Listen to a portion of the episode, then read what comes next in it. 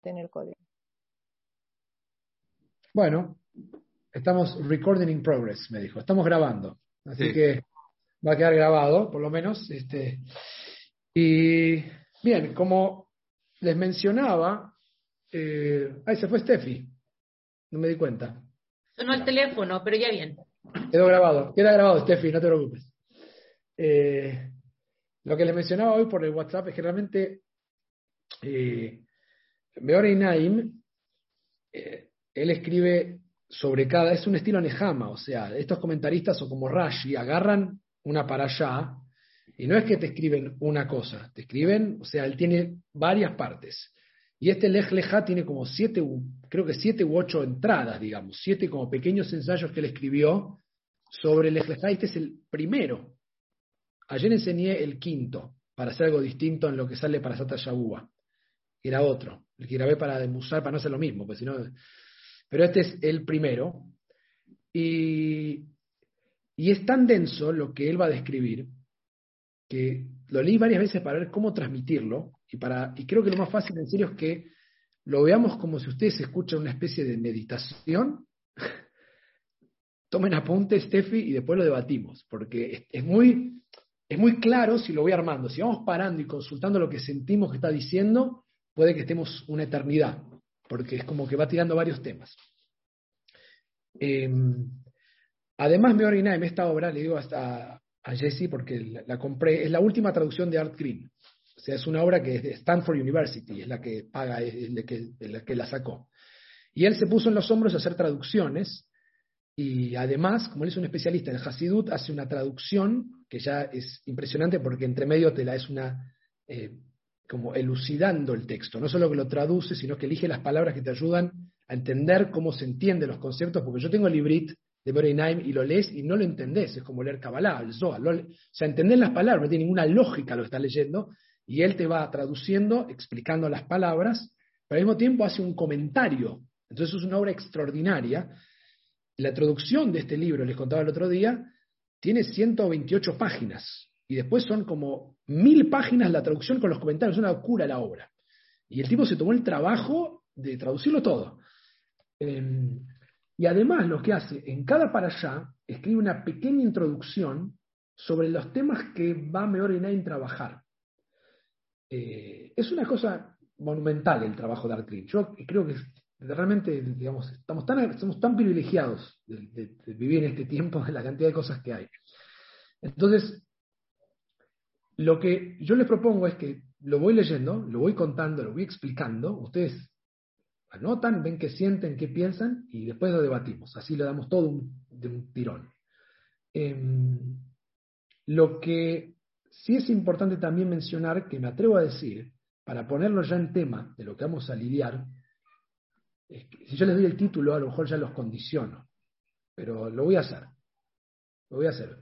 Después de haber leído tres, cuatro veces este primer ensayo, nada más, él está describiendo para mí, Meore Naim, cómo vivir una vida espiritual. Punto.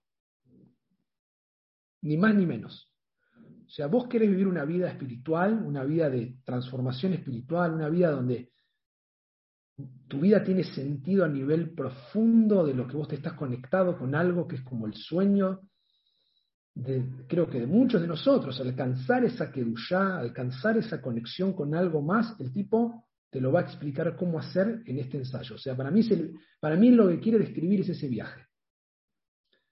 Entonces, ese es como el título, no tienen título, dice uno, dos, tres, cuatro, pero eso es lo que yo extraigo como la guía. Entonces, déjenme leerles la introducción de Art Green y después el primer ensayo. La introducción es una página chiquita, pero él comprime ahí toda la idea. ¿Quieren que comparta la pantalla de lo que voy leyendo en inglés y voy traduciendo o quieren que lo lea y ustedes me ven a mí hablar? ¿Qué prefieren?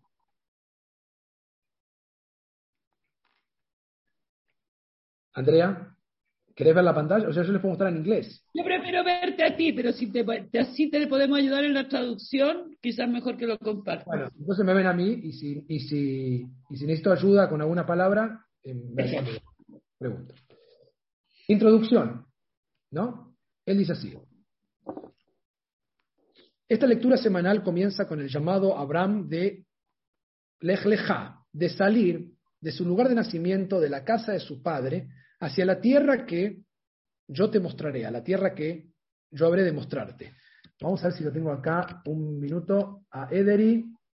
No lo tengo, pero para que, lo, para que vean cómo lo traduce Ederi esto, o sea, la traducción al español, para que veamos el vuelo que va a llevar Merinaim. Ederi dice, eh, para Shota Shabua, un minuto, Génesis, Lech Leja, como para conocer una versión de qué estamos leyendo y a dónde va a ir eh, Tampoco lenta la, la página. Dijo Adonai a Abraham, vete de tu país y de tu lugar natal y de la casa de tu padre a la tierra que habré de mostrarte. ¿no? Este es el famoso principio de esta para allá. Eh, sigue Artrin en su introducción. El judaísmo de entre todas las tradiciones y religiosas que conocemos, jamás olvida que el, origen de su espiritualidad o su esencia yace en un quiebre radical con un pasado. El curioso espiritual, en palabras de Art Green, es el seeker, que veíamos la última vez, alguien que está buscando, alguien que está hambriento, eh, está buscando continuamente una verdad religiosa. La figura de Abraham, eh, parado enfrente de Dios y desafiando a toda la humanidad, es una imagen muy familiar para la literatura y la imaginación judía. O sea, el viaje espiritual, el viaje de un patriarca judío comienza con un quiebre. O sea, miren lo que dice, es salir de, del sistema en el que perteneces. Naim va a empezar a trabajar esta idea, pero Art Green lo está presentando. O sea, ya eso es increíble en sí mismo. O sea, la búsqueda de la curiosidad espiritual empieza saliendo de un estado en el que te encuentras. O sea, salir del confort porque si no, no vas a llegar. Para los autores hasídicos, el viaje de Abraham desde su tierra natal, su deambular por el desierto y especialmente su viaje a Egipto tiene un significado diferente. Recuerden que Abraham sale con la primera prueba que tiene, tiene 10 pruebas. La primera es que tiene que dejar la tierra en que nació, tiene que hacer este quiebre con lo que él conoce para iniciar un nuevo viaje. Llega a la tierra que le van a prometer y ¿qué pasa? Segunda prueba, hambruna. O sea, maravilloso. El tipo dice, confía en mí que te llevo a un lugar. Cuando llego no hay comida.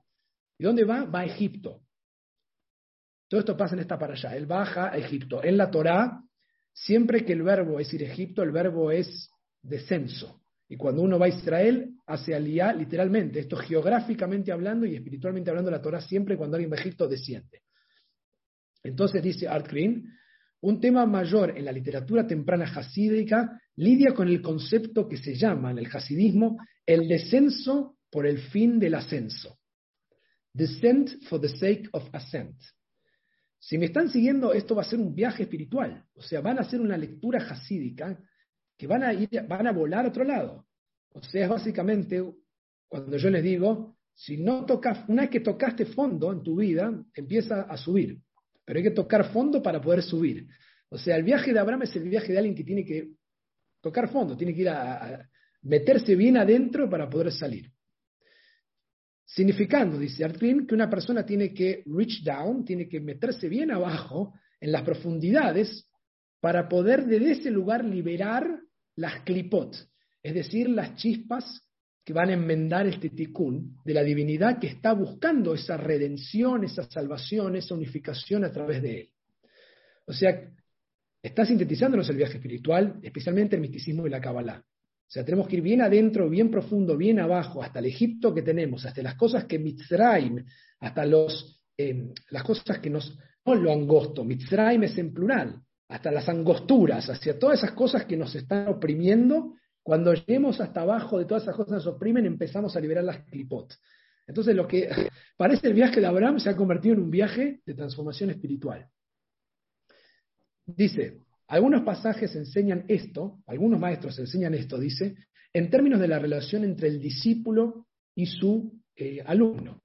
El tzadik, el justo, tiene que, en el lenguaje hasídico, a diferencia del académico que te aplasta en conocimiento y te destroza y te muestra que no sabes nada, en el mundo del hasídico, en el mundo de Gesed, de amor, el que tiene amor por sus discípulos, ¿qué es lo que hace?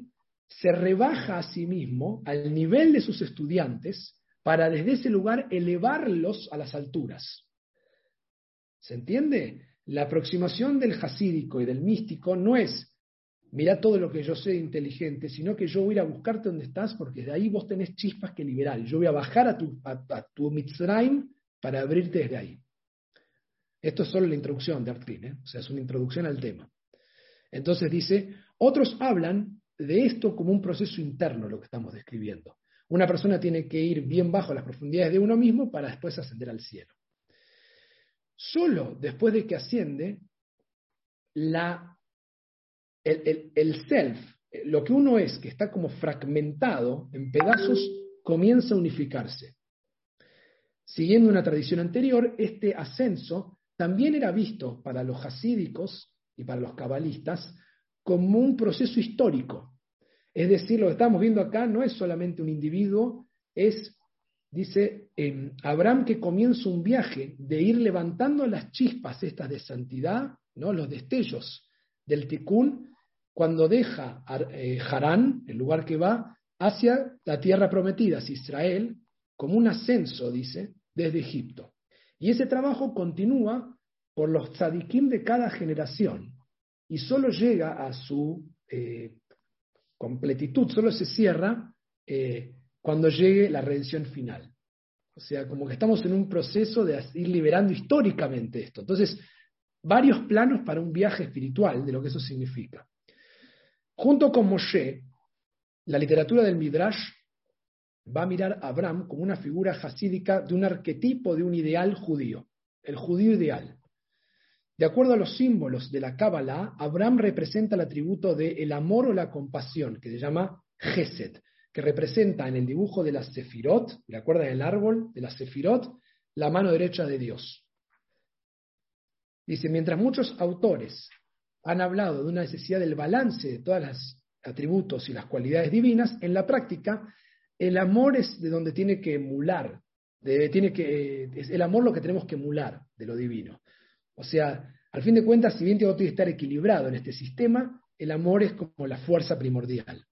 El Hasid, dice Artrin, después de todo, es el que hace Gesed, es el mismo atributo, es el, amante de Dios, de ahí viene. Piedad, Hasidut, Gesed. El Baal Shem Tov, que es el, maestro, maestro del maestro de Nahum de Chernobyl, el Meor tercera generación es el Baal Shem Tov, es el que decía que uno viene a este mundo por tres, para tener tres amores, el amor a Dios, el amor a Israel y el amor a la Torah. Está la, está la, cita de donde viene esto. Ningún maestro hasídico eh, podría estar en contra de esta definición, de este rol que tiene que tomar uno en el viaje espiritual.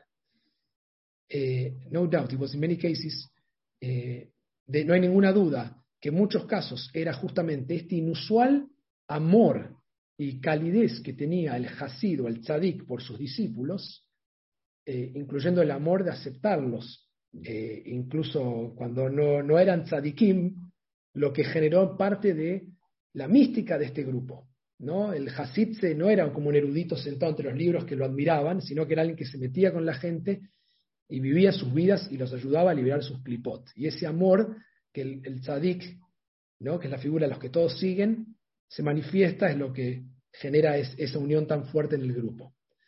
Para los Hasidim, ese amor era completamente natural. Eh, surely nothing other than a continuation, ni más ni menos que una continuación del amor hacia Abraham como padre, Abraham Avinu, eh, que mostraba justamente amor a todos, incluido tres extraños que lo visitan y le abre las puertas de su casa, les da de comer y les habla a ellos sobre el final de la grandeza de Dios. Recuerden cuando le quieren decir gracias por todo lo que nos diste y si no agradezcan a mí, agradezcan a Dios. Entonces, esta es la introducción de Art Green para presentarnos una visión de a qué vamos a encontrarnos o cuál es la, la idea de este, de este Abraham con el que vamos a ir conociendo del lado del, de, de, de, de ¿Ok? Intro. Bien, estudio 1. Ahora se va a meter a desglosar. Va a elegir para eso el primer versículo, el primero y el segundo versículo, que dice así. Eh, esperen un minuto. Bueno, esperen literalmente un minuto. Voy a poner pausa en la grabación porque tocan el timbre. Un minuto. Así que seguimos grabando. Bien, entonces vamos a meternos con el Pasuk 1 y 2. Y esto es lo que va a hacerme ahora y Lo va a tratar de des desarmar o desglosar. Eh, bien, se las leo. Vayomer Adonai el Abraham, lech lecha meartzeja umimolateja umibeit abija el aretz asher areka. Veescha legoy gadol, vaabarejeja vaagadla shmeja, viye braja.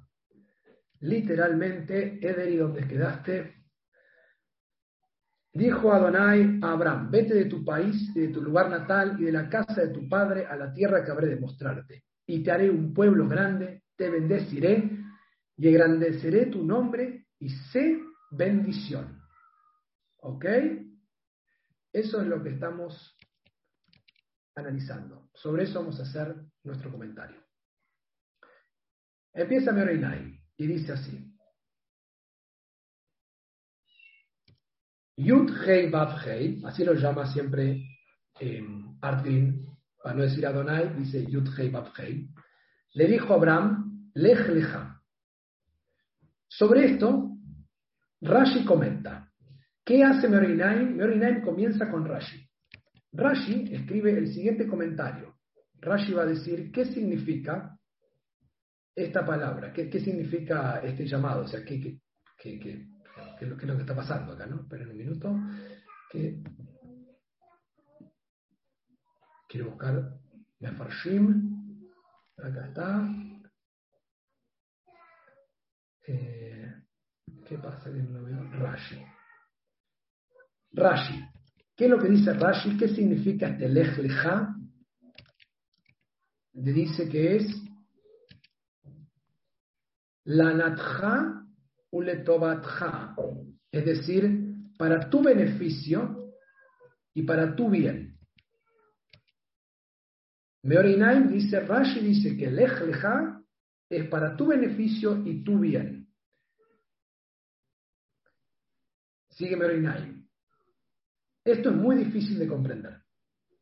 Seguramente Abraham, que es llamado en todos lados Abraham, mi amante, cita un pasuk de Isaías, capítulo 41, eh, versículo 8, para decir que en algún lado Abraham es llamado el amante de Dios, sirvió a Dios de puro amor, de puro gesed, por eso la introducción no por algún motivo ulterior, no porque lo beneficia, le trae un bien.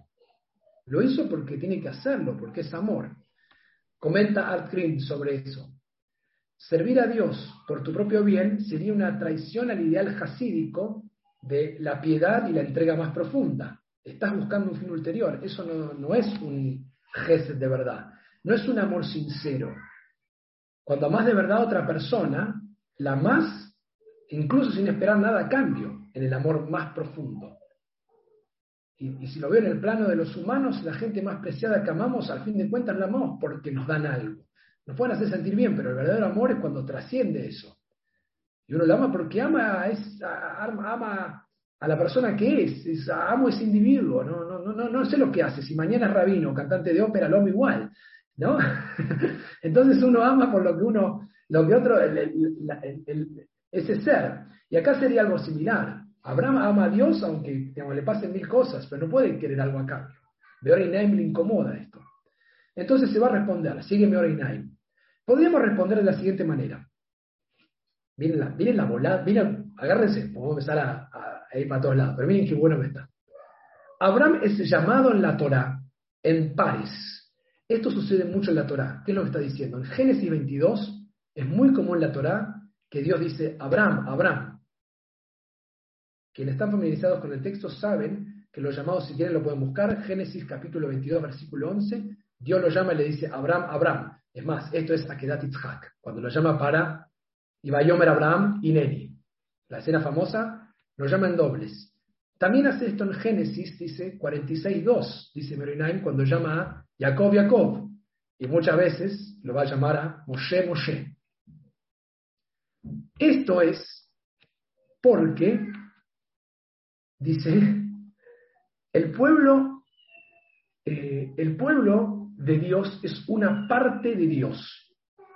Está citando de Deuteronomio 32.9. Se los voy a mostrar. Esto es para Shat Azinu, el poema final de Moshe cuando se despide.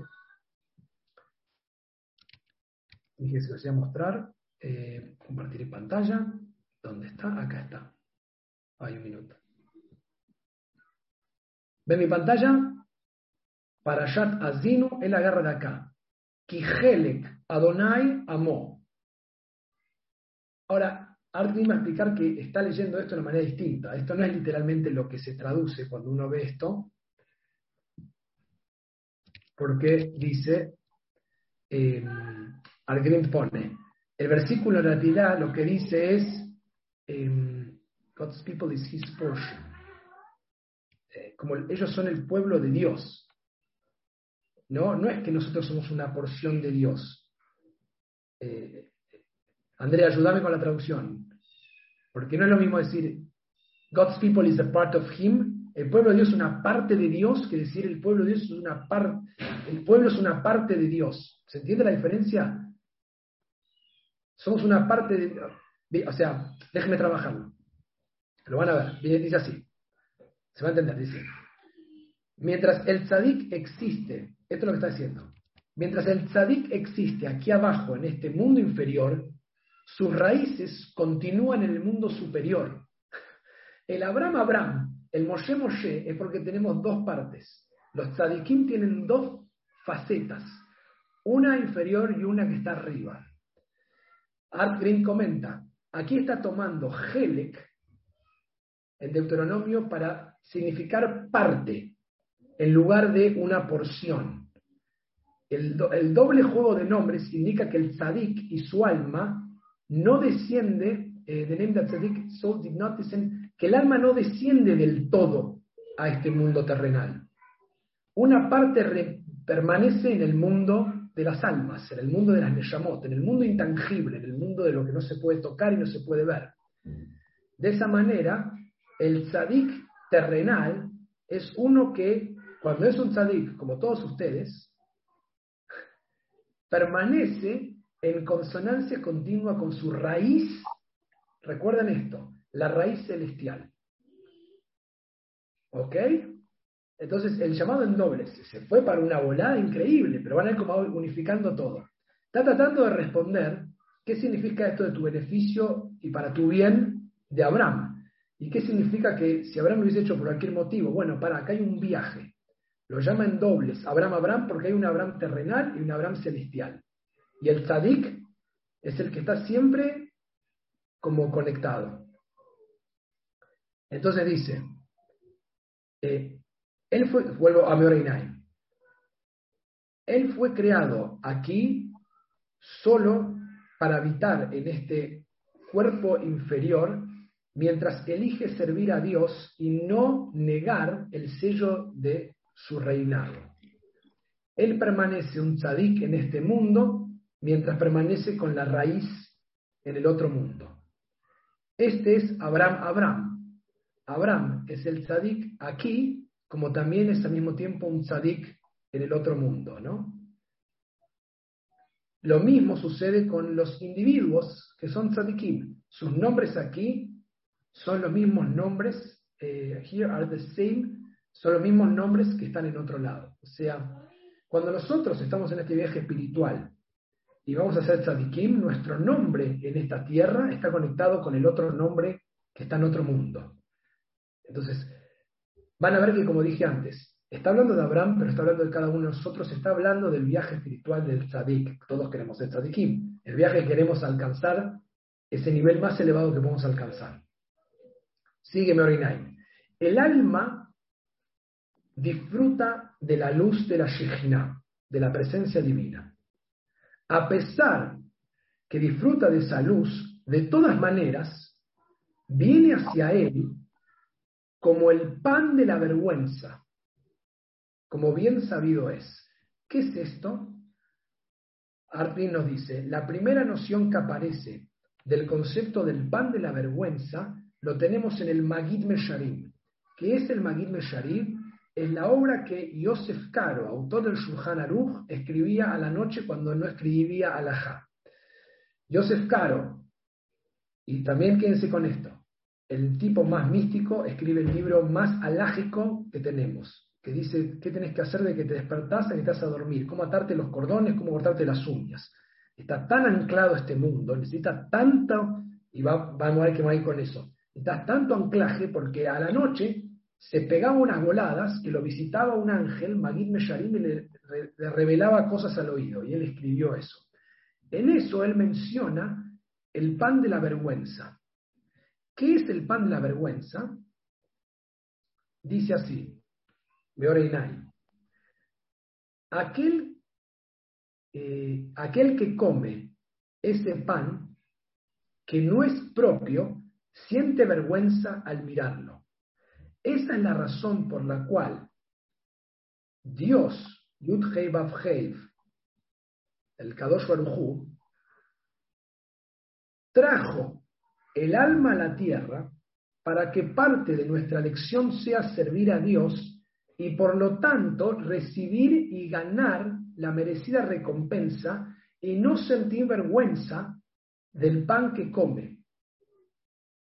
Ahora lo voy a explicar esto, si es que no, lo siguen, pero eh, lo que está diciendo está espectacular. Este es el... Esto, este es el, Claro, Andrea lo dio, Andrea lo dijo. El pan ya, gratis. ya es gratis el pan. O sea, el pan te tiene que dar vergüenza porque ya es gratis. O sea, no tiene que hacer nada para tener pan. No tiene que hacer nada para respirar, para tomar agua. Te tiene que, que dar vergüenza alimentarte. Pero ni siquiera tenés eso, dice. Entonces lo tenés que ganar. Entonces lo que tenés que venir es el viaje espiritual. Recuérdenlo, si tienes esto en la cabeza, está enseñándonos cómo ir espiritualmente. Si vos tenés continuamente una raíz de tu nombre que está en otro lado, todo el tiempo estás comiendo, te da vergüenza que, comes. Porque todo el tiempo estás recibiendo este pan que no hace nada. Pero si ni siquiera lo podés valorar a través del Abraham, ni siquiera podés darte cuenta a través de eso, eh, es el doble de vergüenza. Entonces, decir, este es el significado del comentario de Rashi, de lej leja, para tu propio beneficio, tu propio bien, ¿qué significa esto? Deja que el placer y el bien vengan hacia ti como una recompensa por tus acciones y no por el pan de la pobreza. ¿Se entendió la profundidad de lo que está diciendo Berenaim? Es notable. Artrin hace un comentario muy breve a esta frase y dice, el alma prefiere el mérito de ganar con el esfuerzo por encima del regalo continuo gratuito que Dios le da. Y esto termina reflejando una posición teológica clásica dentro del judaísmo que es el quiebre, la salida. El, ya es como te dicen, viste, ya, no sé cómo decirlo, cuando decís el resto de yapa, todo es de yapa en realidad. Todo viene de arriba, o sea, ya todo, todo es un regalo, todo te sobra. Pero si encima ni lo ves, lo que comes es pan de vergüenza, porque te estás viviendo alimentando por, el regalo divino. Pero no quiere eso. Para tu beneficio y para tu bien, es que vos tengas continuamente esta noción de ganarte con el esfuerzo, la recompensa, de agradecer todo. Es el viaje, nos quiere enseñar cómo ser un tzadik, cómo vivir una vida espiritual en el viaje de Abraham. Quiero que tengan eso como continuo, porque si no lo tienen, uno dice, ¿qué está pasando? Sígueme Oreinai. No sé, por eso dije que no puedo parar, porque si paramos no, no viene lo que es. O sea, de cada tema podemos parar ahí y esperar a hablar. Sígueme Oreinai. A pesar de que el alma la Neshama está vestida en las prendas de, como de, este mundo, de la materia de este mundo, y por lo tanto tiene un cuerpo y un deseo terrenal, porque habita dentro de nosotros, ese Abraham, Abraham, hay uno que está dentro de nosotros, ¿no? Hay una Andrea, Andrea que está de la Andrea de acá, que tiene que vivir ahí, esa parte del alma que tiene que lidiar con este mundo, y la cosa terrenal, estos deseos mismos la pueden llevar en el servicio a Dios. O sea, las funciones que la lleven a la parte corpórea y terrenal a, Dios. Este es el significado. Miren lo que va a hacer. Se los digo en hibrid. Lej leja mearceja. De tu tierra. Si ahora se ha convertido en que nosotros somos, la, el alma está metido dentro de nosotros que estamos en el mundo terrenal y físico, lej lejame arceja no es salir de tu tierra la que vivís, la tierra geográfica, es de tu terrenalidad. Te quiero, sacar, te quiero, sacar, por tu bien y por tu, y por tu beneficio de tu, de tu que seas tan terrenal. Entonces, es sacarte de tu, dice de earthliness, ¿no? De tu, no tengo manera de traducir, tu terrenalidad. La división, la división del alma terrenal y celestial, ¿me entiendes? Claro. Vas a salir de la terrenalidad. Eso, terrenalidad. Para poder servir a Dios. ¿No? Ahora, Artlin hace un comentario ahí, dice, esto es muy común en Meorinaim. Está dentro de tu terrenalidad, viene lo que está diciendo, dentro de tu conexión terrestre, está dentro de eso el deseo de darte la energía que va a permitirte tu curiosidad de regreso hacia Dios. ¿Se entiende? O sea, no es que la materia es mala, la materia la necesitas para alimentarle y darle energía para continuamente conectarte con el otro lado. Pero cuando él viene y te dice, lej lejame arceja, en el plano jasídico que él nos ha llevado en este juego, está diciendo, ahora ven a elevarte del mundo del pan, de la vergüenza, sal de eso, reconoce con esfuerzo que tienes que conectarte con toda la espiritualidad que hay en el mundo, porque adentro de tu cuerpo habita algo de esa espiritualidad y tenés que salirte de tu obsesión por la materia, por pensar que lo de acá te va a dar, digamos, lo estás llevando al mundo de la Neyamá. Entonces, es salir de lo terrenal, pero sin perderlo, porque eso te alimenta, como dice Art Green, la continua existencia para conectarte. Entonces, dice, sigo con Meorinai, mientras que una persona no sea humilde, de todas maneras, miren cómo cruza con Musar, no puede servir a Dios. Sobre la persona orgullosa, ¿qué han dicho en Pirkei Avot? Perdón, esto es en, en, en Sotá, en el Talmud. Yo, que es Dios, y Él no podemos habitar en el mismo lugar. O sea, te tenés que vaciar para que haya algo más. ¿Y cómo hace una persona para alcanzar la humildad? Se pregunta Merinaim. Los rabinos no han enseñado esto en Pirkei Avot 3.1. Déjeme que se los muestre, porque este es un Pirkei Avot. Estamos en una obra ya eh, como clásica, de una manera. A ver si lo puedo mostrar por acá. Pirkei Avot. Un minuto, aquí estoy que lo puedan ver, más divertido que lo puedan leer conmigo. A ver.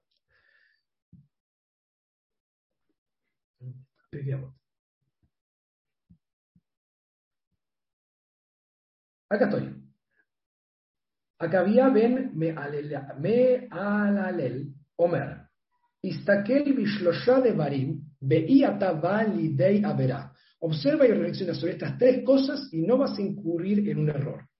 Da me'aim bata piensa o ten conciencia de dónde vienes, de dónde procedes. Ulean ata olej, y hacia dónde vas. mi ata atid litendin y delante de quién vas a tener que en el futuro dar juicio, prestar tu causa y tus cuentas y rendir cuentas. Mire lo que hace. Meain bata, ¿de dónde vienes? Mitipa seruja, de una gota de esperma, de una gota fétida. Uleana Taolej, ¿y a dónde vas? Limakom Afar Rima Betolea, en un lugar donde hay polvo y te comen los gusanos, básicamente. Delante de quién vas a tener que dar juicio y cuentas. Lifnei Melech Lachim, delante del rey de los reyes, Akadosh Baruch. Merinay eso. ¿Cómo haces para ser humilde? Acuérdate de dónde venís. Venís de un espermatozoide, dice él, o sea, de la escala, microscópico, no lo vemos, ¿a dónde vas? A hacer alimento para los gusanos. Lindo, ¿no? Como para cuando te creas la gran cosa. Entonces dice Meorinai, esa es la cita. Eh, entonces, ves, quiero que sepa, dice, eh, sepa dónde vienes del semen y a dónde vas, a un lugar de gusanos. Sigue Meorinai. Cuando una persona pone en su corazón, o sea, lleva a su corazón el hecho de que viene de un lugar pútrido, dice él, pero de un lugar que es la nada misma, y que finalmente termina siendo viento del polvo, ¿qué le queda de orgullo a esta persona? Si tanto el gran comienzo como el final son tan la nada misma, ¿qué importancia le podemos dar a lo que hay entre medio? Digo, estamos hablando de las dos eternidades y vos te enfocás en la historia, que es el medio, digamos, no es nada. Pero mira lo que hace Berenay. Esto es el lej no me arceja, mi mola de teja. ¿De dónde naciste?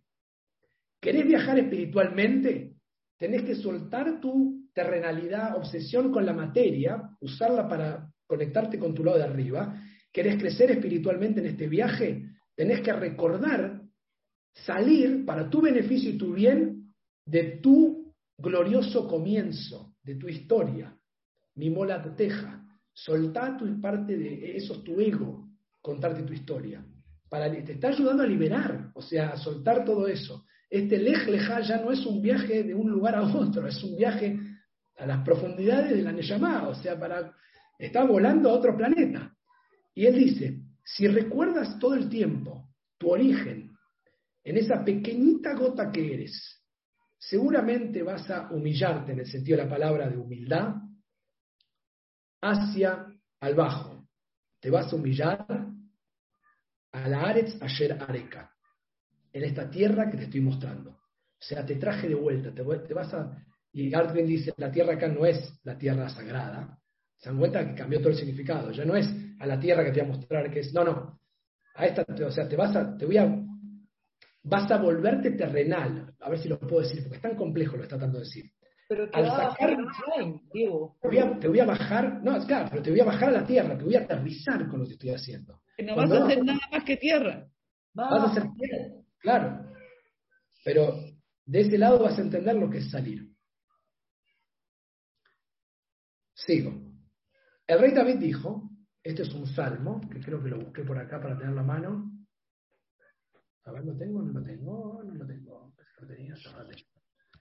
Salmo 116, Mary Naim agarra el Salmo 116, que dice, eh, he caminado, caminaré delante de Dios en la tierra de los vivos. Cita eso Mary Naim y dice, las cosas corpóreas como alimentarte, beber y el resto de necesidades humanas si solo las haces para satisfacer tus deseos, no tienen ninguna vida. Pero si comes para saciar tu alma y elevas tu comida, tu bebida y todas tus necesidades a Dios con tus buenas intenciones, habrás cumplido con el versículo del libro de Proverbios que dice, lo conoceré en todos los caminos. Todas las acciones, por lo tanto, tienen que ser hechas de Shem Shamayim, en aras del cielo. Como resultado de eso, la tierra se transforma en la tierra de los vivos, porque en esa terrenalidad la vida de la vida habita. Este es ahora el significado, o esto también es el significado de Aretz Asher de la tierra que te mostraré, para que la conviertas en la tierra de los vivos. Vamos a unpack esto, armarlo. Art dice así, Aquí ofrece otro sentido a este mismo principio de la tierra que demostrarte. O sea, te voy a tirar a la tierra para lo, de la humildad. Acá ofrece el sentido jasídico de la presencia de la divinidad en todo el reino de lo terrenal en sí mismo, sin ninguna referencia a tener que levantar o descubrir las chispas de lo divino que hay en la tierra. Esto es la tierra que te voy a mostrar, es una nueva actitud hacia la existencia de todo lo terrenal. Es decir, si haces todo esto que yo te estoy diciendo, si haces este lej leja, el beneficio y lo bueno para ti, será que vas a empezar a ver la tierra que yo te estoy mostrando como tendrías que verla, como un lugar de abundancia increíble, de asombro radical. Estoy usando términos hegelianos, o sea, tendrías que, si hiciste este lej estás conectado con tu neshama, tenés humildad, no comes el pan de la vergüenza porque agradeces continuamente, te das cuenta que eso es un regalo y encima lo tenés que agradecer, o sea, te regalo algo y te digo gracias, ¿no? O sea, es como, eh, eh, Ese sería, ¿no? Como que yo les traigo un regalo a ustedes y les digo gracias por permitirme darles ese regalo. O sea, es como absurdo. Pero en ese sentido, cuando vivas todo esto, la tierra que te estoy mostrando, que vas a ver, es la tierra en que lo divino habita continuamente. Y es la tierra de los vivos. Es la tierra donde todo es increíble. ¿Ok? Sigo. Y te voy a hacer una gran nación. ¿Está? Trabajando pasú por pasú, pero a un nivel para mí de profundidad, y yo voy rápido porque lo leí seis veces. Dice, la escritura, ¿no? Él cita, los escritos dicen, luego voy a tornarme hacia los pueblos en un puro lenguaje para que todos juntos vengan a adorar mi nombre. Está citando del libro de eh, eh, uno de los profetas. Dice Meoreinai, como compartimos la naturaleza corpórea con todas las naciones del mundo, así como también con todo el reino animal, nuestro servicio a Dios a través del cuerpo puede ir sacando el mal de este mundo. Sobre esto, nuestros textos dicen, el lobo yacerá con el cordero y nadie se va a lastimar y destruir. Está citando a Isaías, la profecía final. ¿Qué está diciendo acá? Meoreinaim dice, no va a haber más mal en este mundo y al mismo tiempo todas las naciones van a servir a Dios. Esto sucederá por, porque nosotros, dice, porque nosotros que hemos insistido en servir a Dios en todas las maneras posibles, en esto que está haciendo ahora, en este lejleja, en este viaje, incluyendo el servicio a través de nuestra propia terrenalidad, ya que las otras naciones son socias con nosotros en esto, los elevamos a ellos con nuestro servicio. Todo el servicio que ellos hagan de Dios también va a ser gracias a nuestro trabajo, dice, nuestra cuenta que trajimos al mundo, la idea de insistir en el Dios continuamente, de traer braja y bendición continuamente. Por lo tanto, te voy a hacer una gran nación porque vas a ser justo y las otras naciones, a través de tu ejemplo, cuando vivas con este leja que te estoy enseñando, van a entender lo que es servir a Dios. Y esto es lo que decimos en el Aleinu Le al final. Bayomahu y Adonai Ejad, Ushemo Ejad. Va a llegar un día en que Dios va a ser uno y, su nombre va a ser uno. Con este trabajo, si vos haces este Lej si ves la, que la naturaleza es increíble, que tu vida terrenal continuamente tiene que conectarse con otro mundo, les enseñamos al mundo, básicamente, con nuestra vida, lo está diciendo, la importancia de lo intangible, la importancia de que eso es la verdad, que la materia es necesaria para alimentarte y transformarla en espiritualidad. Si haces este viaje, este lej que te estoy invitando para tu beneficio y tu bien, te voy a hacer una gran nación, significa que a través de tu rectitud te vas a convertir en una gran nación, vas a ser un ejemplo para la humanidad, que mira al judío, que nunca se pierde con ninguna idolatría, vive destrozando todas las idolatrías, todas las generaciones, aunque aparezca el Ferrari y sabemos que no es el mejor del mundo, lo que aparezca, incluso las ideas, aunque aparezca el existencialismo, aunque aparezca cualquier pensamiento, aunque aparezca el populismo, aunque aparezca la democracia, aunque aparezca todo lo que me tires, no, yo vivo en mi leja, yo vivo en un plano que le aporto mi grandeza al mundo y Dios saben que todo esto no es Dios. Yo vivo en otro, y lo que vengo a traerle al mundo es que ninguna de estas cosas materiales que están adorando va a dar la respuesta. Esto es lo que Mario Samán llama cuando él dice que la... Lo va a decir más adelante, no lo voy a decir ahora. Más adelante va a aparecer esto, Mario Samán, porque lo pensé cuando lo leí. Van a verlo. Pero quedémonos ahí. ¿Ok? Acaba de explicar qué es ser una gran nación. Ahora, en la vida ninguno de nosotros leyó eso de Abraham. Una gran nación es que le iba a dar una gran descendencia. El pueblo judío va a ser que Abraham iba a tener muchos hijos y que los judíos ser importantes. Pero Berenam dice esto, no, esto es un leja leja espiritual. Tu viaje de todo esto va a ser que te conviertas en una nación que es ejemplar. Y gracias a eso vas a poder invitar a los demás a elevar lo divino. Art Green hace un comentario sobre esto y miren lo que dice. El hecho que Israel comparte la realidad del cuerpo y su existencia con otros seres humanos pero emplea su cuerpo continuamente como un servicio hacia algo más trascendente. El fin último de esto es que todos los demás cuerpos, tarde o temprano, van a aprender y mirar ese fin universal para la redención final. Ese es el ideal. Andrea me dice que no, pero nosotros los judíos vivimos por esta utopía, Andrea. Creemos que en un momento el mundo va a despertar. Lo decimos todo el tiempo. Yo sé, no, yo, yo creo que tengo eso grabado en la cabeza de que como que somos un ejemplo y que somos elegidos para que nos den duro y porque también tenemos que ser ejemplares. Pero, de, aquí, de aquí a que la gente lo vea. Bueno, no sé. ¿eh? Aquí a que, que seamos ejemplares primero. Claro, bueno, pero tenemos la utopía. Tenemos la utopía intangible, la utopía de la misión, el ticuno lab, la idea que, que mejor sea esa cosa nos mueve, nos conmueve y no ha parado. Y nunca nos cansamos si se terminó de corregir el mundo. Nunca alcanza, ¿qué pasa? Bueno, es lo que estudiamos en la clase que dio el Rab Ari el otro día.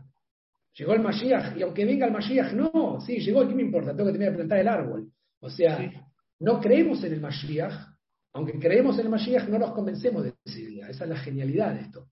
Y Art Green está diciendo, parecería que lee Besejale Goigadol, Goigadol, serán un gran pueblo, como una anticipación de Abraham y de los judíos que van a llevar a esta idea a una, de la nación universal a, una, a toda la totalidad. Y miren lo que dice Art Green. Este es uno de los pasajes más universalistas que uno puede encontrar en la literatura jasídica temprana. Porque después del hasidismo, con los ataques que van a tener, se van a poner para el otro lado. El Goy va a ser una porquería y yo soy el alma superior. El Tania escrito mucho después por Jabad, va a decir que el alma del Goy es inferior al alma. Pero este, este es el punto histórico que Ardlin ama. Este es las primeras generaciones de, estos Hasidim están en otra altura, están buscando otra cosa. Después, las cuartas, quintas generaciones se van a ir desvirtuando y Ardlin lo va a mencionar acá. Entonces acá estamos viendo lo que significa de tu tierra. Ya termino, ¿eh? falta poco. Creo, más o menos. Te voy a hacer un gran nombre. ¿No? ¿Se acuerdan que le dijo que le iba a hacer un gran nombre? El Ari se fue a Isaac Luria. De bendita memoria ha escrito que cada ser humano de Israel tiene un nombre sagrado. El nombre que le da su padre o que lo llama el nombre de su alma y su vida. Pero tiene otro nombre. Miren dónde va esto. Que representa el lado oscuro esto no me acuerdo el nombre, tiene un nombre en la Kabbalah, se llama Asiahatra, Atra algo, no me acuerdo el nombre ahora, se me fue. Sería básicamente el Yetzer si lo quieren más fácil. Y dice, eh, tiene otro nombre que representa el Yetzer porque es una mixtura del bien y el mal. Por lo tanto, el malvado, después de que está muerto, no reconoce su propio nombre sagrado, porque no ha hecho ningún bien. Y este es el nombre, el, mal nombre que permanece con él. O sea, si vos no hiciste este lej que yo te estoy hablando, el día que te mueras, nunca conociste tu verdadero nombre. ¿Se entiende lo que está diciendo? Te quedaste con el nombre material. Tenés un nombre de que es Abraham Abraham. ¿No? Tenés un, Alberto Alberto, hay que buscar el otro Alberto. Pero si nunca lo trabajaste, usted ya, o sea, tiene doctorado, pues estamos haciéndolo ahora, pero si nunca lo hiciste, el día que te morís, tu cuerpo quiere encontrar ese lugar y no lo encuentra, no sabe dónde está, porque no lo trabajaste. Entonces conoce el nombre malo que, que te vino. Entonces está tratando de explicar qué significa que tener un gran nombre. Recuerden otra vez, está explicando todo el viaje espiritual de lo que te va a pasar con este lej entonces va a decir, esto no le pasa al tzadik, o sea, a ustedes no les va a pasar esto, porque ha vencido su Yetzer ha trabajado para ganarle en esta vida al Yetzer lo ha eliminado de la mejor manera que puede su nombre y ha causado que ese Yetzer se subyugue a su buen nombre. Este es el significado de cuando hagas este te voy a hacer un gran nombre. Tu nombre se va a expandir para incluir el mal que ya ha regresado al bien. Entonces, ¿qué está haciendo? Está agarrando en Ibrit, esto, el pasaje dice, déjenme buscarlo, eh, y Gadol, ya lo vimos, eh, va a Gadla Shmeja, y voy a como engrandecer o estirar tu nombre. ¿Qué significa que voy a estirar o engrandecer tu nombre? Si seguimos la lectura de la trayectoria del viaje espiritual, estirar tu nombre es que tu nombre que ya conoces, que es el espiritual, se va a estirar tanto que le va a ganar a tu nombre material. Entonces vos cuando te mueres... Y dos veces. Por eso es Abraham, Abraham a lo mejor, porque él ya era David. Claro. y por eso es Abraham, Abraham, Jacob, Jacob, Moshe, Moshe, pero acá también es Jesse, Jesse, Mimi, Mimi. Te está enseñando el viaje espiritual. Te está enseñando qué hacer. Porque si vos no haces esto, dice, ¿qué significa que el nombre se va a expandir? Que tu nombre, que esto es lo que está haciendo, el, Ari, que es el misticismo en la Kabbalah, dice, vos tienes un nombre espiritual, el Abraham, Abraham, tu nombre, tu nombre no material, no Diego que vos ves, hay un Diego tangible. No se llama Diego, no sé cómo se llama. Se llama Ben Efraim, lo tengo que descubrir, este es el viaje de la vida espiritual. Y cuando lo toco por un segundo, lo veo por un instante, sé que está ahí, sé que es verdad, y hacer de este gran nombre es que ese nombre es espiritualidad, esa contemplación que yo adquiero por instantes de algo más grande que mi existencia, se va a expandir si yo estar lejá y le va a ganar a mi nombre terrenal. Increíble, o sea, se cuenta que yo estoy yendo rápido porque le dije, cada tema, puedo estar un semestre con esto. Si pongo pausa, vamos a estar horas. A ver, me queda el último párrafo. Y Ebraja, ¿Recuerdan que le dice eso? Hazte todo esto y serás una bendición. Ederi lo traduce mejor incluso. Ederi dice, te haré un pueblo grande, te bendeciré y engrandeceré tu nombre, y sé bendición. Es un imperativo. Entonces, ¿qué dice Meorinaim? Cuando hagas, hagas hecho todo esto que te estoy diciendo, es increíble el tipo, la lógica y la coherencia. Toda la bendición que fluye en este mundo va a pasar a través tuyo y te vas a convertir en un canal por el cual fluye lo de más arriba hacia aquí. Y por lo tanto, sé bendición. O sea, haz esto que te estoy diciendo. Sé una brajá. No termina acá. Va a agarrar el versículo 12, versículo, el capítulo 12, versículo 4. Se va a mover un poquito más abajo. Que es donde dice, eh, Abraham Kasher Diver el Abadonai, y Abraham fue hacia adelante como le había dicho Dios que haga esto. Vayelech itó Lot, y fue con él Lot. ¿No? Dice Merinaim. Ese justo, que es Abraham, pero somos nosotros, hizo todo esto que se le había pedido hizo este viaje espiritual. Pero se llevó a Lot con él, dice. Esto enseña que Abraham es el alma y Lot es su Yetzerara. Se lo llevó con él. Así como el tzadik asciende desde em, Uf, rank to rank. ¿Qué es rank to rank, Andrea? Espera, déjame buscarlo rápido en Translate. ¿Con U? ¿Con U? Sí, room to room. Peldaño, peldaño. Maravilloso, peldaño. Mm. así como el tzadik asciende peldaño a peldaño, Lot asciende peldaño a peldaño. Tu Yetzerara asciende con vos a pesar de que has superado con todo esto que te he dicho en este viaje del Ejlejá, tus deseos físicos y has alcanzado un nivel más elevado, yo creo que ya lo alcanzamos leyéndolo a él para mí. Esto ya no lo hicimos, pero es increíble, ¿no? Eh, eh, a pesar de que has superado tu placer físico con esto que estoy diciendo y has alcanzado un nivel más elevado, ahí también el Yetzerará te seduce. Pero no solo te seduce, sino que va a citar de de, de Sukkot, del Talmud, hay una frase que dice, cuanto más grande es la persona por los demás, más grande es su inclinación hacia el mal. Es obvio. O sea, el presidente de la nación tiene mucho más mal para el cual luchar que nosotros, porque él tiene los contactos para abrir las cuentas en cualquier lado, él tiene los contactos para hacer lo que quiere.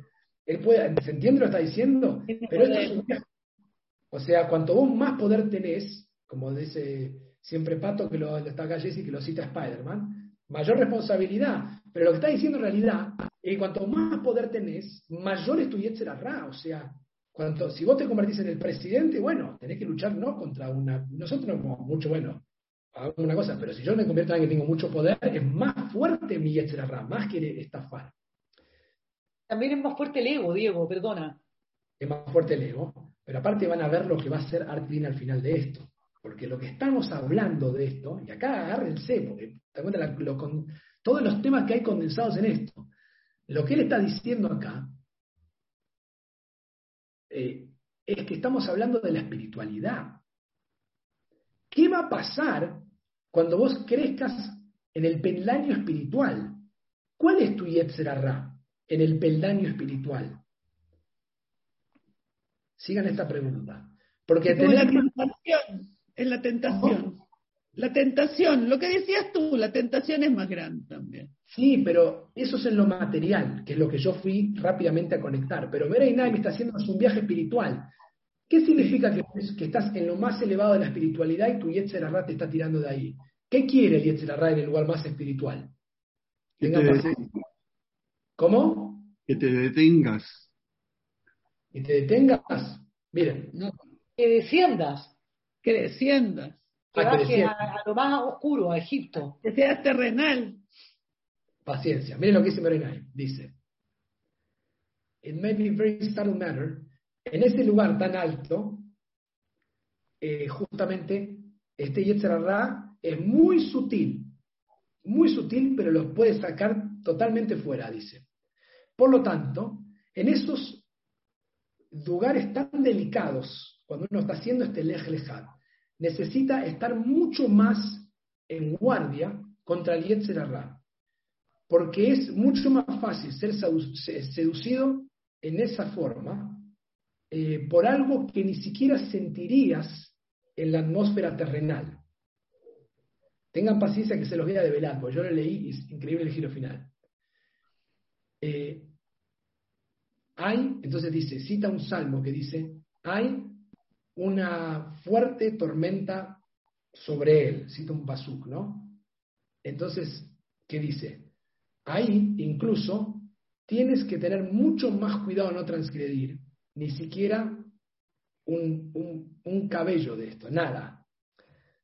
Artvin nos explica esto. Dice así, miren lo que es. Y lo pone Artvin en un renglón, que como digo es para una vida. A medida que aumentas espiritualmente en este Leján y te acercas a Dios, vas a encontrarte en un terreno moral muy tormentoso. Lo que está diciendo es que si vos llegás al peldaño de Dios, podés llegar a pensar que sos Dios. A medida que más ascendés en esa espiritualidad, vas a perder la moral, porque te estás saliendo del plano terrenal físico que también necesitas. Entonces, te tenés que llevar a Lot contigo, porque cuando vayas subiendo, y sigas subiendo, y sigas subiendo, y veas todo asombro y mística y todo por todos lados, vas a decir, yo no necesito las mitzvot. Yo necesito comer kasher, estoy conectado con el Kadosh Baruj ¿Qué es esta terrenalidad de las mitzvot? Pero el tipo te está diciendo, te estoy llevando un ascenso tan grande que tenés que llevar a Lot con vos, que te va a tratar de decir, y vos, en realidad Lot te va a decir, sigamos, ganemos, somos Dios. Te estoy llevando, te acabo de conectar con el Abraham celestial, salí de la materia. Pero tiene que estar presente ese Lot celestial para que vos te recuerdes, no, no, no, para, para, no estoy ahí. Porque si no, entro en un terreno moral donde empiezo a confundir.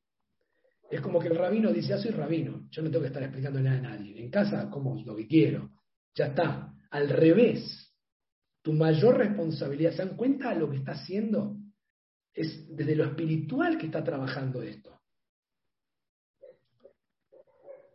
El final, último párrafo que, si ustedes lo entienden, me lo van a explicar a mí. Dice, va a agarrar la frase cuando dice acá,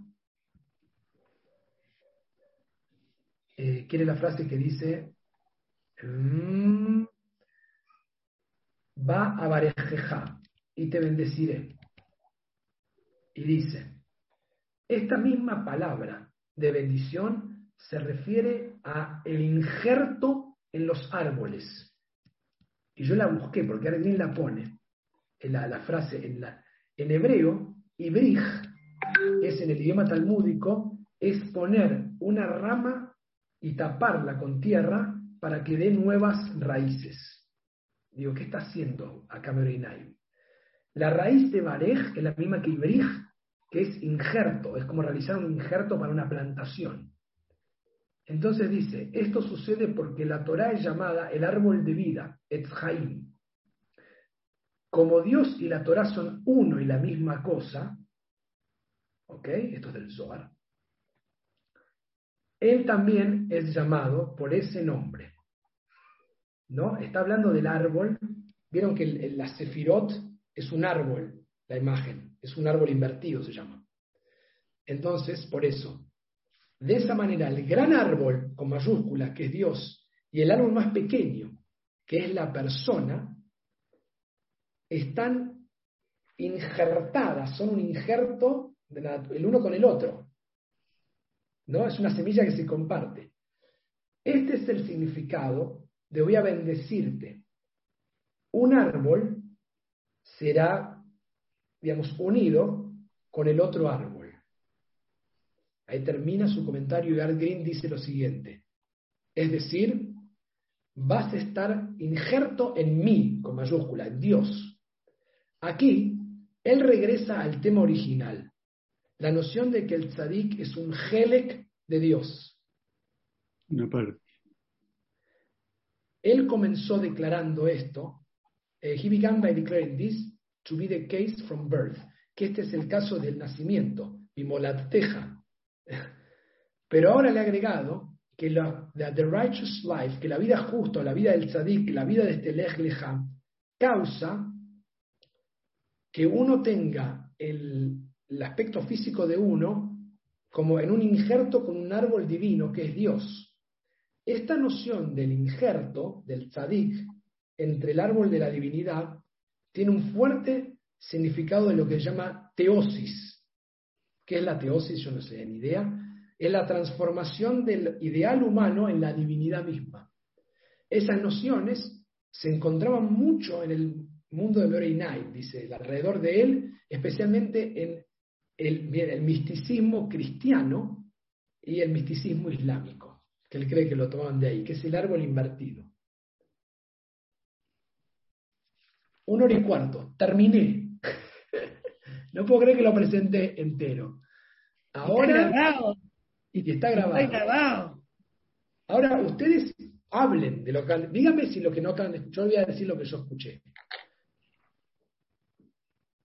O lo que yo leí.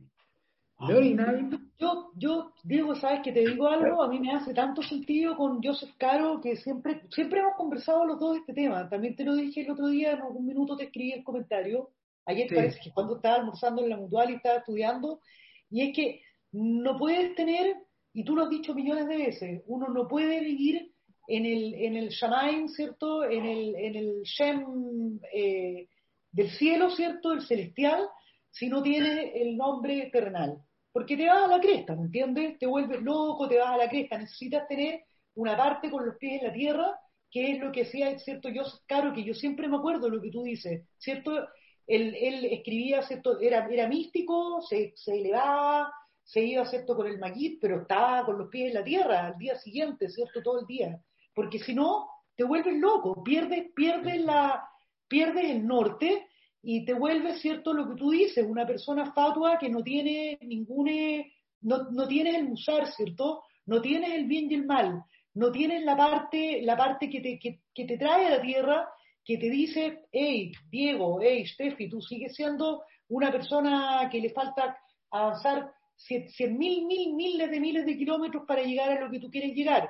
En el fondo, el mismo concepto, ¿cierto? Del, del, del Mashiach que hablábamos el lunes, ¿cierto? De que, de que nunca lo vas a alcanzar. Porque en el minuto en que dice, ah, llegó, lo alcancé, ah, tú llegó, lo alcancé, te sientas ahí, no planto semilla, no hago nada, se acabó todo, se pudrió todo. Entonces, en el fondo, yo creo que ese es el, punto, no puede, es, como esa, ese hámster que trata de alcanzar, ¿cierto? Y va a estar en la bicicleta todo el tiempo tratando de alcanzar la, la nuez, la, la, la cosa que tiene que comer, y, y puede estar así toda la vida.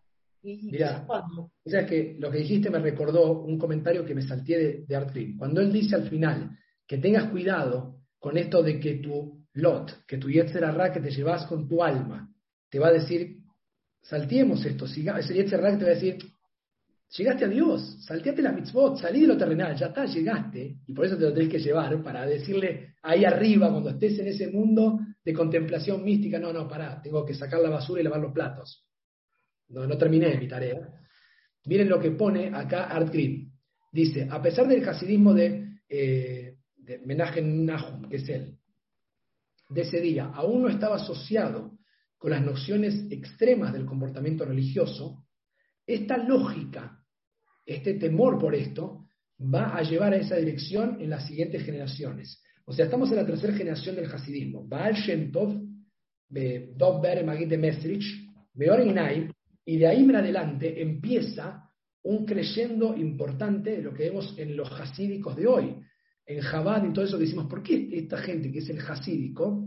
Art es muy crítico de eso. Art ama el neo él, él, se define a sí mismo como un neo-hasídico. Él dice, este era el hasidismo original, esto es lo que buscaba, encender la chispa de todo esto, estos textos que, disculpe la palabra, son como orgásmicos. Yo los leo y digo, no puedo creer lo que estoy leyendo, lo que el tipo está haciendo con el juego de palabras, lo que la, locura de llevarte a la que tu gran nombre se expande para ganar el nombre pequeño, que sea una gran nación, es que vos le permitís a las demás naciones entender algo que el judío eternamente sobrevivió con un libro y con una idea intangible. O sea, vamos, 5.000 años hablando de lo mismo, el mundo que ha creado todo y nosotros lo vemos, pero nos seguimos con- no nos compramos ninguna cosa. Al fin de cuentas, seguimos con algo que nadie ve y nadie alcanza y es la realidad última. Vemos la divinidad en todos lados. Tenemos dos lados, nos conectamos con la tierra y agradecemos lo natural, que es un regalo, que no es el pan de la vergüenza. Ya lo sabemos que es una vergüenza comer gratis y encima nos quejamos, pero lo agradecemos, lo santificamos. Hacemos todo este viaje, haces todo este lejleja, no solo eso, mimolateja. O sea, ¿qué significa que existís? Si sos un, sos un espermatozoide que te vieron con un, tuvieron que este microscópico y te van a comer gusano. Cuando salga de todo eso y veas todo esto y experimentes todo esto, es tan fuerte esta noción que tenés que llevarte a Lot para no irte al, al, otro lado, al carajo, y ponerte a Shomer Mitzvot. O sea, esto explica para él la locura obsesiva del hasídico haciendo mitzvot todo el día, pero con una salvedad, Art Green, y yo estudié con él seis meses en Israel, cree que muchos de los nuevos, digamos, hasidim que están hoy en las comunidades no han leído esto así. Se meten en comunidades de práctica y lo que te queda, dice, es la práctica por la práctica. Pero el hasid más hasid, y hay algunos, eh, incluso en Jabat, yo sigo algunos de Jabat que son los que me gustan, eh, hay uno que no me acuerdo, no el nombre ahora, pero que siempre lo escucho, se me fue el nombre ahora, que ese, yo me doy cuenta que ese está volado, pero está anclado, que es lo que dice Steffi.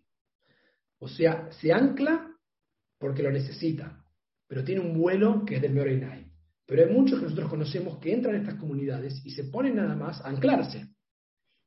Y se anclan y nunca vuelan. Entonces, lo que está él llamando es, esto pasa, ahora sí viene lo de Mario Sabán. Mario Sabán tiene una frase que me la dijo tomando un café en Barcelona. Estas cosas que uno se acuerda. Él me dijo, tenés que entender, Diego, así me lo dijo, estaba en Barcelona, tenés que entender, Diego, miren la frase que me tiró. La popularización tiende a formas idolátricas. Cuando me dijo eso, me quedó como ¡pum! Me lo grabé así. Cuando algo se populariza, se hace masivo, tiende a la idolatría. Esto pasó con las ideas, él me decía, esto pasó, salvando las- el espacio con esto, con las ideas de Jesús. Él estudió a Jesús y dice, Jesús era inteligentísimo como pensador, pero se popularizó y se cometió una idolatría. Y esto es lo que pasa con, eh, en Argentina con Perón, qué sé yo, con los ídolos, que los, se popularizan y la- el concepto de la popularización, ojo con que algo es algo muy masivo. El hasidismo original era totalmente, eh, digamos, no era mainstream, era nadie, eran unos locos, los querían expulsar. El Baal Shem Tov con Dov Ber y este sujeto Mereinaim eran vistos como estos totalmente el cucurucho, son unos locos, ¿qué hacen escribiendo esto? Son los raros. Pero lo que pasó fue que se popularizó lo que ellos traen y ellos tendió al idolátrico y empezaron a amar a los rabinos y a rezarle al rebe Y empezaban a tener toda la observancia de rituales. Y Art Green tiene toda la tesis que hay que recuperar, lo que él llama el neo-hasidismo, un retorno a esto. Y por eso se pasó toda la vida para traducir esta obra. Y gracias a Dios la dejó. O sea, que viva, ojalá viva dos años más y que siga escribiendo. Ya tiene 85 años. By the, way, by the way, te cuento de que los, los, los, cristianos, los católicos, no sé si los cristianos, los católicos, que el otro día me decía mi psicóloga, cayeron justamente cuando yo le cuento de nuestro, de nuestro grupo de estudio y todo, me dice, nosotros caímos, me dijo, lo que es el ritual sin entender nada. Que es justo lo que tú estás diciendo, sin entender nada, repetir, repetir, repetir y no cachando nada, no cuestionando. Me, me dice impresionante lo profundo de lo, del, del, del estudio de ustedes. Y yo creo que ese es un tema, un tema real que, que, que es como el, el sartán, ¿cierto? El cáncer del, del, del, de, la, del, de la espiritualidad, digamos.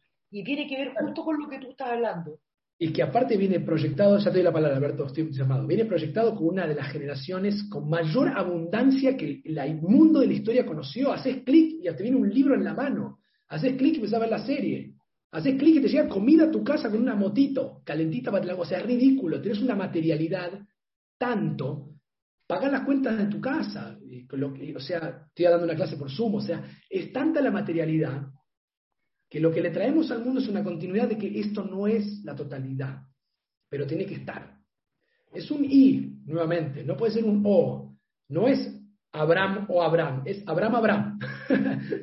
y lo que el tipo quiere que vos hagas es que te lleves un viaje espiritual, que pases por esta vida y que tu lej leja. Ahora, miren esto, la distancia de esto con sal de la tierra para una promesa de una tierra prometida.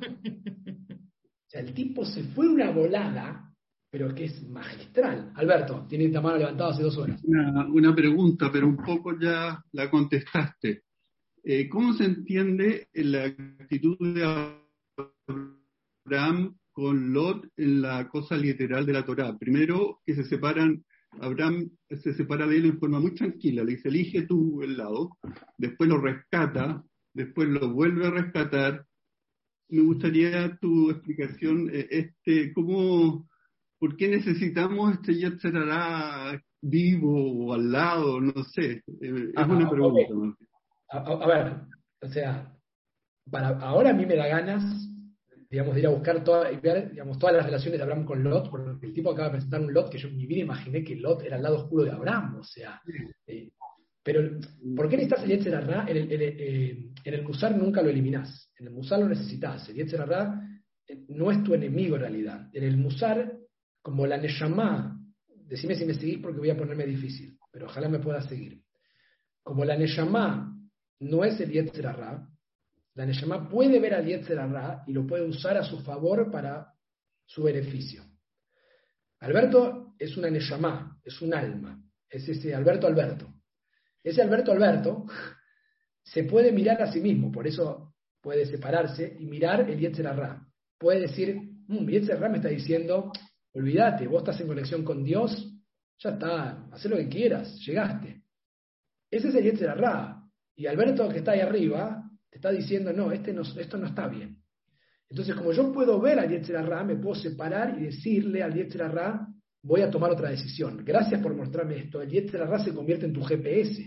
El Yetzer te muestra el camino. Lo necesitas porque si no tenés Yetzer eh, no sabes cómo hacer el Lej y te lo tenés que llevar a todos lados. Y lo que te advierte es cuando vayas trepando espiritualmente, va a trepar con vos. Entonces te va a hacer más bravo. Cuidado con eso. Y por eso te va a decir lo que alguien anticipa. Cuanto más sigas creciendo y cuanto más espiritualmente vayas aumentando, más te diría, levanta el teléfono y pregunta, ¿sabes qué? No, levanta el teléfono no. Anda a la cama de la persona que amás y decirle buenas noches, te quiero mucho. ¿Entendés? Volvé a la tierra. Cuanto más volado estás, porque te vas a ir, a ir es tu viaje, entonces volvé a la gente que tenés al lado y que te quiere, volvé a pagar las cuentas del banco. O sea, te estoy dando un ejemplo mundano para nosotros, pero te das cuenta que la, importancia de eso es tu Yetzer Ra, el lot que te acompaña. Porque en un momento vas a empezar a volar tan alto que vas a decir, y me hablo por, por mi parte, Lai, vos ocupate las cuentas del banco. Yo, y, y, nuestra familia es así. Lai dice, yo soy tierra y él es aire. Y si yo me vuelvo demasiado aire, es un problema. Y si el aire se pone demasiado tierra, también es un problema. Por eso uno tiene que ir encontrando, ojalá en, las relaciones de amigos, de pareja, de, lo que sea, eh, con los gatos, con lo que sea, la relación aire-tierra, la relación de esto. Porque cuidado cuando los dos se vuelven aire, y a mí me pasa que yo pienso por un momento que, gracias a Dios, tengo a la que a veces me sienta y me dice, tengo que sacar los pasajes. ¿Qué? ¿A dónde? Porque yo estoy como en el mundo de mis ideas, me encanta, donde me nutro, donde vivo.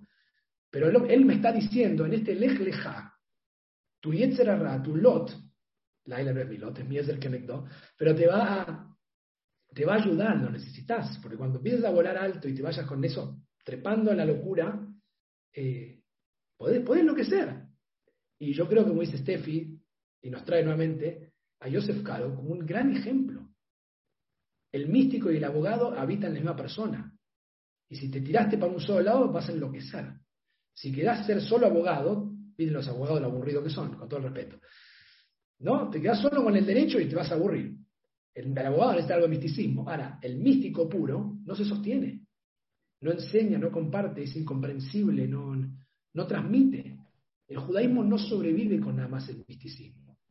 Es misterio y mandamiento, como decía Leo Beck. ¿No? Misterio y mandamiento. Lo llamaba así Leo Beck. Y decía el judaísmo la historia de, esa conversación. ¿Lo quieren en términos de Heschel? Agadá y Alajá. Hmm. O sea, Heschel escribe, yo lo leí varias veces, se lo leí acá. Heschel dice esa frase famosa. La Alajá sin Agadá crea un robot. La Agadá sin Alajá crea un fantasma. Por eso Heschel le hace en una oración lo que a mí me lleva 20 años. El tipo, mire, la, aparte de las metáforas, dice, la, la agadá sin alajá es salvaje. ¿Se dan cuenta del juego que está haciendo? ¿Cómo la agadá, que es el relato espiritual, puede tener salvajismo? ¿Por qué es salvaje si no está anclada en un cuerpo?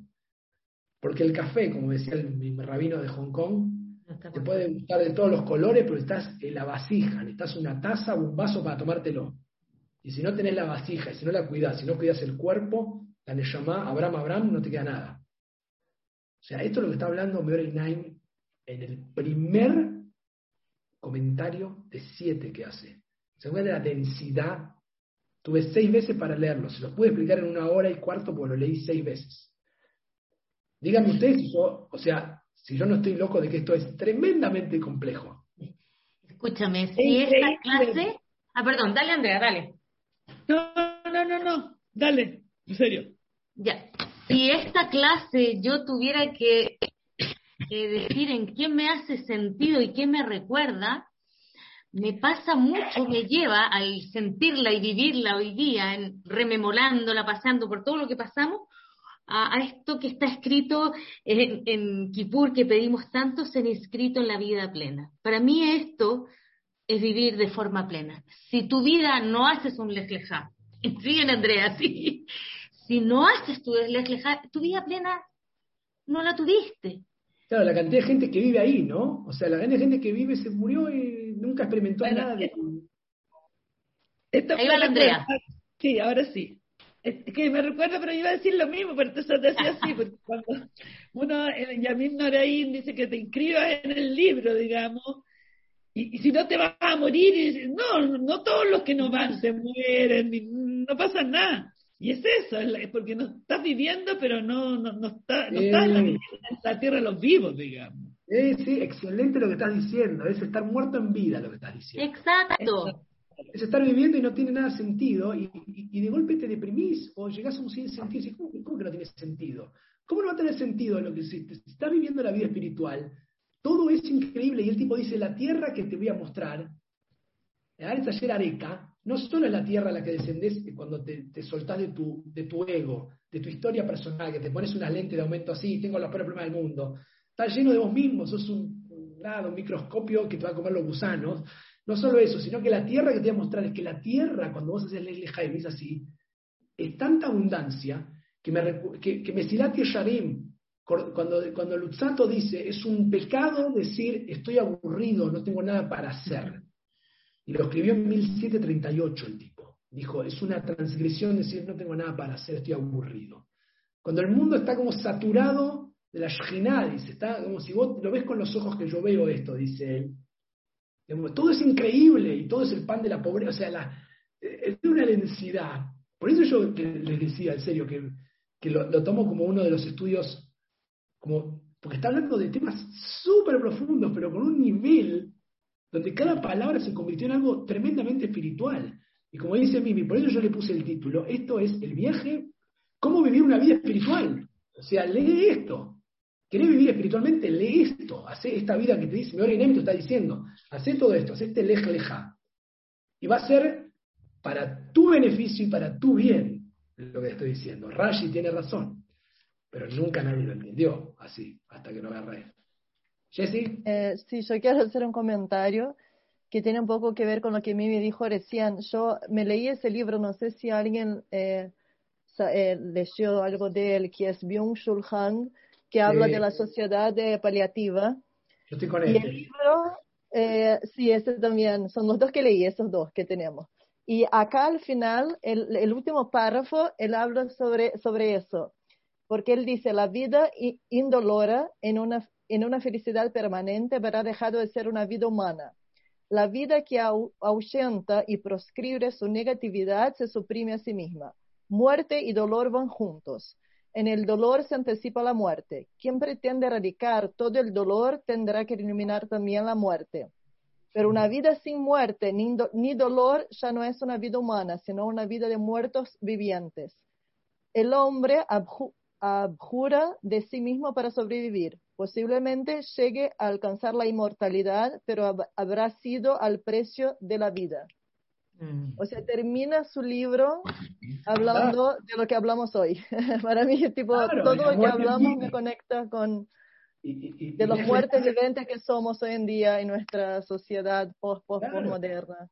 Y vos lo lees, y lo que, ahí, ahí Javi, te, te, doy la palabra. Esto, esto un poco lo que hablamos el otro día, tomando un café con, con Jesse ahí en el estadio, que yo creo que lo que Art Green descubre, y por eso hay que compartirlo, es que yo creo que gran parte de nuestro pueblo particularmente está hambriento de esto. Y él lo sabe. O sea, total, está buscando, total. Está buscando sentido y le hablamos de los cuentitos, les contamos lo mismo de siempre, o la crítica bíblica, inentendible de las palabras, y la gente lo que quiere es que alguien les diga lo que acabamos de ver acá. O sea, es, tu vida es un viaje espiritual. ¿Cómo haces? Tenés que renunciar a tu ego y tus problemas personales, ver lo divino que hay en todo el mundo, entender que sos dos partes, que hay algo intangible que nunca se cumple. O sea, la densidad de lo que tiene el estudio. Por eso dije, déjeme hablarlo entero, porque viene todo lo que sale. O sea, podemos estar de acá hasta el año que viene hablando de esto y no vamos a terminarlo, porque van a salir autores, todo. Es increíble. Javi. No, no, no sé si les pasa a ustedes, a mí, a mí me pasa esto que me da la sensación de que de encontrar como la luz en la justicia, como que esto hace que la vida sea más justa, porque recién alguien, no me acuerdo quién sea Andrea o Steffi hablaba de que, bueno, claro, hay gente que, que, que vive porque el corazón le late, digamos, eh, y puede hacer cualquier cosa, digamos, y, y, la Andrea dijo en un momento, dijo, bueno, y no pasa nada. Pero, pero esto da la sensación de justicia, o sea, ok, no, no sé si me explico un poco la, la, a, lo, a, lo, que voy. Es una sensación de oxígeno, ah, ok, pero esto, esto me separa de todo eso, digamos. Claro, incluso literalmente él trajo esa fuente del Ari, cuando dijo, te voy a hacer un gran nombre cuando hagas esto, que el tipo se atreve a meterse en algo que nadie sabe que es incomprobable, pero que le da una satisfacción de justicia. Cuando te mueras, si vos no hiciste esto en vida, no vas a encontrar ese Abraham Abraham, porque venías a descubrirlo acá. O sea, tenías toda la vida para darte con el otro lado tzadik tuyo. Está. Porque cuando habla, de, él, esto es una guía para todos. Él habla Abraham Abraham porque lo pone en un personaje histórico que lo deposita y lo eleva. Pero lo que él está diciendo en realidad, Abraham Abraham, Moshe Moshe, cambia el nombre. Está diciendo Javi Javi.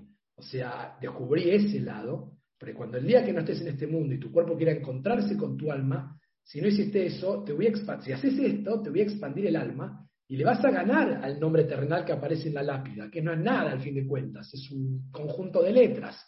Ese nombre yo le voy a ganar. Si vos en este mundo, vas a vivir con la justicia de que la vida tiene sentido. O sea, el tipo te devuelve de ese lado.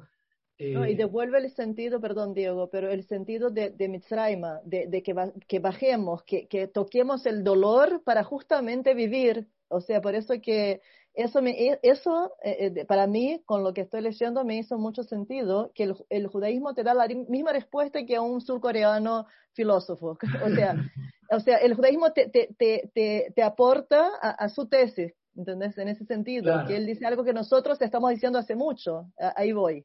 Claro, claro, sí, total. Sí, sí, sí. Eh, es- es- Estoy emocionada con esto de tener que ahora en adelante llamar Jessy Jessy, Alberto Alberto, Steffi, Andrea Andrea, Diego Diego, Barbie Barbie. ¿ah? Así vamos a hacer. Desde ahora en adelante. Raquel, El, Mimi, el- nombre del Zoom por lo menos ya puede ser así, mi, mi, mi. Claro. Bueno, nosotros nos conectamos y todos dicen Diego, Diego, ¿viste? O si no, no. Fíjense que mi nombre es la repetición de la M con la I, así es que Claro. soy una chadica desde ya. Lean, Mi, ahora, mi. lean ahora el nombre. Ah, Es, es mágico.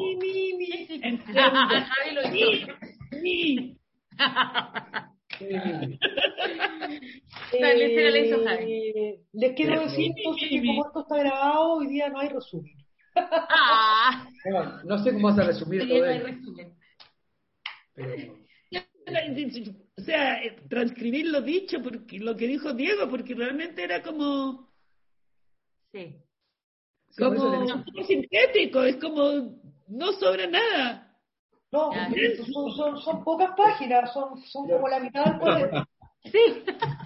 por, eso me, por eso me anticipé, porque generalmente no hacemos esto, vamos parando y comentando, pero tiene tal eh, coherencia Meoreinaim en el hilo descrip- descriptivo que te va anclando todo y te termina arreglando un viaje. O sea, el tipo, usted no entiende, lo, o sea, sí lo entiende, por eso yo me, me- me emociono y yo sé que ustedes lo comprenden a la par conmigo.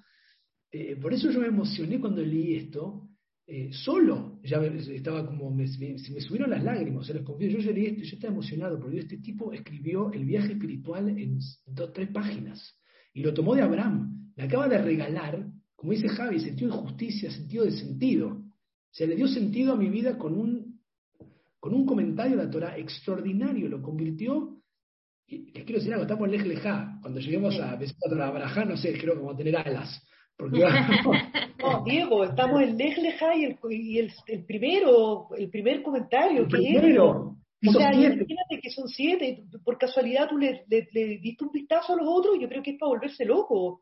Solo el otro que dice Pero- es el que está grabado, hice ayer. Sí, que es el el que dijiste ayer, sí, que lo escuché como tres veces, que también quede para adentro. ¿O sea lo que me cuesta a mí leer esto y explicarlo en 10 minutos para Yata Yagua? Es como el desafío más grande de mi vida estoy viviendo. Pero estoy tan sorprendido por la, la, la erudición de, de esta obra. El- el- aparte del comentario de Art Green te, te lleva de la mano, si no es inentendible este texto. Pero cuando te pone... una, una pregunta, Diego, ¿puedo? O Sí, una pregunta de entendimiento de lo que dijiste. Dale, Dale. Eh, él, él dice lo que quiero entender, él dice que por la historia, porque hablaste de los clipot, que, la- que Mm. históricamente también, de generación en generación, según su visión, eh, ¿estamos sacando clipot eh, eh, en el proceso histórico para llegar a la redención o no es algo lineal así, como que... Sí, sí, o sea, hay, hay, una, hay una que es personal. Esto, esto va a ser el lunes que viene. El lunes en la casa de Etz Haim, este, el, el segundo ciclo del mesianismo. Estamos haciendo con Nari Sigal.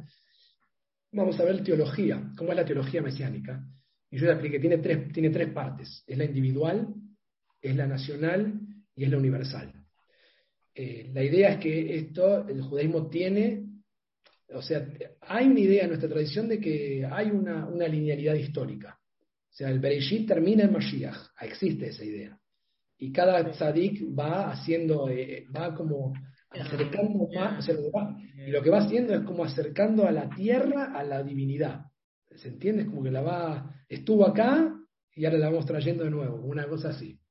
Eh, tiene una- un final mesiánico, hay como un final feliz, o lo que eso significa, no sabemos, porque para algunos es como vimos el otro día, que es el fin del todo, entonces no sabemos, pero hay como un, Porque, porque hay la, la historia al revés también, que, que vamos, la generación de Moshe era la generación que estaba más eh, cerca de Dios, como que nosotros vamos bajando. La, entonces, eh, eso me confundió un poco. Ese es un concepto, ahora te voy a pasar un link que yo escribí sobre eso. Ese es un concepto que está en, en el Talmud, en un comentario que prendió, se llama Yedirat Adorot. Es un Eso, concepto que eso es lo apareció en que el conozco. Y los doxos lo tomaron y prendió en el mundo ortodoxo, porque es muy cómodo, que es la caída de las generaciones. Como que estamos cada vez peor y cada vez cuanto más lejos estamos de, Sinai, menos entendemos, pero es muy fácil de contrarrestar, porque yo le escribí un artículo sobre esto, porque la alajá se llama, al principio se llama Ilgetake Batray en arameo, que es la alajá sigue la última autoridad. Entonces, si estamos tan lejos, la, la no podría cambiarse, debería estar cada vez menos. Pero vamos cambiando y en realidad este principio es como que conviven las dos. Hay cosas que se van perdiendo, pero hay cosas que se van ganando. Eh, y si no, no tiene ningún, si no sería perverso traer hijos al mundo. Jesse, sí, y te puedo decir algo que, que, a mí también me hace sentido al respecto. Corto, perdón, eh, corto acá la grabación, ¿no? Porque va a ser como dos horas, sino ah, Lo que, lo que me hace sentido también al respecto de eso de la, de la